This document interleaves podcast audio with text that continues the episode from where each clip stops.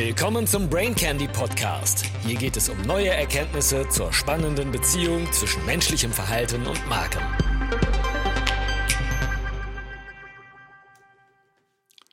Brain Candy Nummer 89, die Illusion der Wahl. 16,5 psychologische Fehler, die erklären, was wir kaufen. Der Markenberater Richard Schotten ist mit einem weiteren Meisterkurs der Verhaltensökonomie zurück. In The Illusion of Choice, 16 and a Half Psychological Biases That Influence What We Buy wiederholt er die Formel, die in seinem vorherigen Buch The Choice Factory so gut funktioniert hat. In jedem der 18 unterhaltsamen Kapitel wird eine irrationale Tendenz in unserem Verhalten in einem realen Kontext aufgezeigt. Jedes Kapitel besteht aus drei Teilen. Dem Ursprung des Biases, zweitens ein Experiment oder ein Beweis, der zeigt, dass der Bias auf Marketing anwendbar ist, und drittens Einzelheiten darüber, wie Sie es anwenden können. Richard macht diesen letzten Teil zu dem unterhaltsamsten von allen. Er sagt ganz offen, dass einige Marketingtheorien eine dürftige Grundlage haben. Sie beruhen oft auf Intuition und Bauchgefühl. Das ist keine Grundlage für Entscheidungen über mehrere Millionen Euro.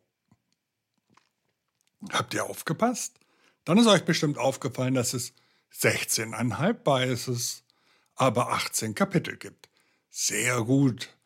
Das ist die Anwendung seiner Insights. Der halbe Bias symbolisiert die Erkenntnis, dass präzise Zahlen glaubwürdiger sind als runde. Und das 18. Kapitel ist ein Bonuskapitel, das die Wirkung der Nennerignoranz verdeutlicht. Das Buch ist eine klare Leseempfehlung. Natürlich kennt man den einen oder anderen Bias schon, aber es lohnt sich immer wieder, sich diese Verhaltenstendenzen zu vergegenwärtigen. Mir gefällt dabei, dass seine Beispiele vor allem aus dem englischsprachigen Bereich kommen. Weil man diese in der Regel nicht so gut kennt, ist der Unterhaltungsgrad höher. Kauft das Buch. Als Einstimmung gibt es jetzt ein paar Appetithappen, die besonders bedeutsam sind und sofort in der täglichen Vermarktungspraxis Anwendung finden können. Richard plädiert nachdrücklich dafür, so regelmäßig wie möglich Experimente durchzuführen. Wir dürfen nicht vergessen, dass Experimente, das Testen neuer Ideen für die Forschung ebenso wichtig sind wie für die Verhaltenswissenschaft. The Illusion of Choice zeigt, dass Experimente nicht so viel kosten und ewig dauern müssen, um durchgeführt zu werden. Oder, wie Richard es nennt, kurze, scharfe Experimente, die keine großen Kapitalkosten erfordern. Er nennt dabei das auch von uns präferierte monadische Testen mit experimentalen Inhalten. Dem füge ich zur Sicherheit nur schnell hinzu, Befragungen sind keine Experimente, Befragungen sind alles, nur keine gute Verhaltenswissenschaft.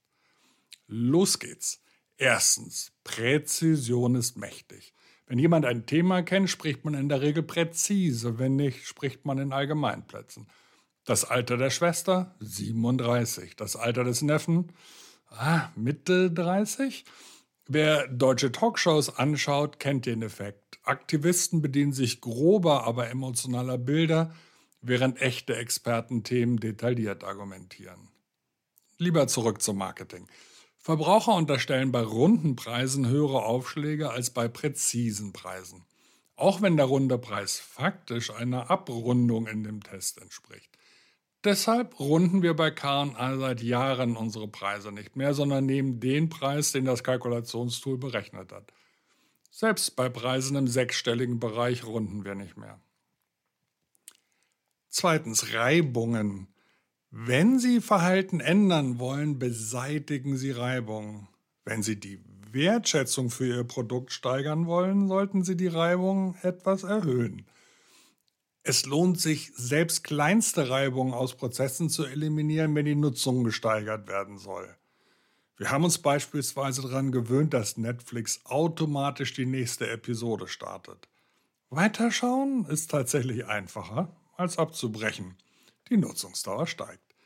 IKEA dagegen addiert bewusst Reibung, indem man sich wirklich alles auf dem Weg zur Kasse anschauen muss und damit das Gesamtangebot besser wertschätzen kann.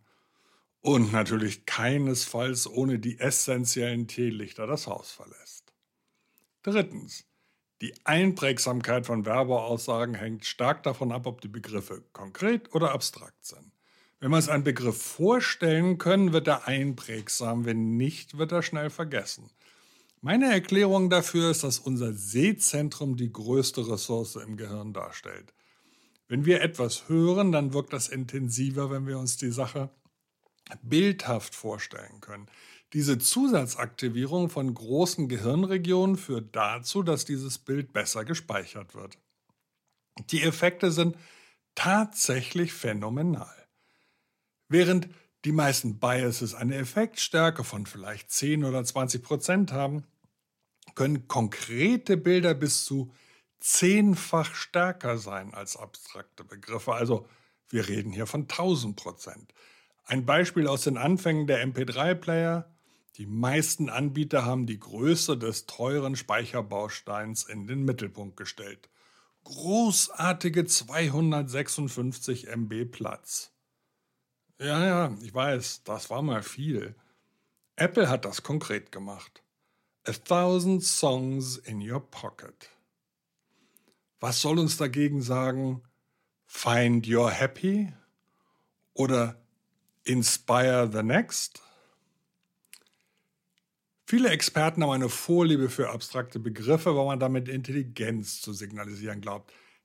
Das Gegenteil ist aber der Fall. Testpersonen bescheinigen Experten mehr Intelligenz, wenn diese ihre Gedanken in einfacher, bildhafter Sprache transportieren können. Ein fälschlich Einstein zugesprochener Satz verdeutlicht das Prinzip. Wenn du es einem Sechsjährigen nicht erklären kannst, hast du es selbst nicht verstanden.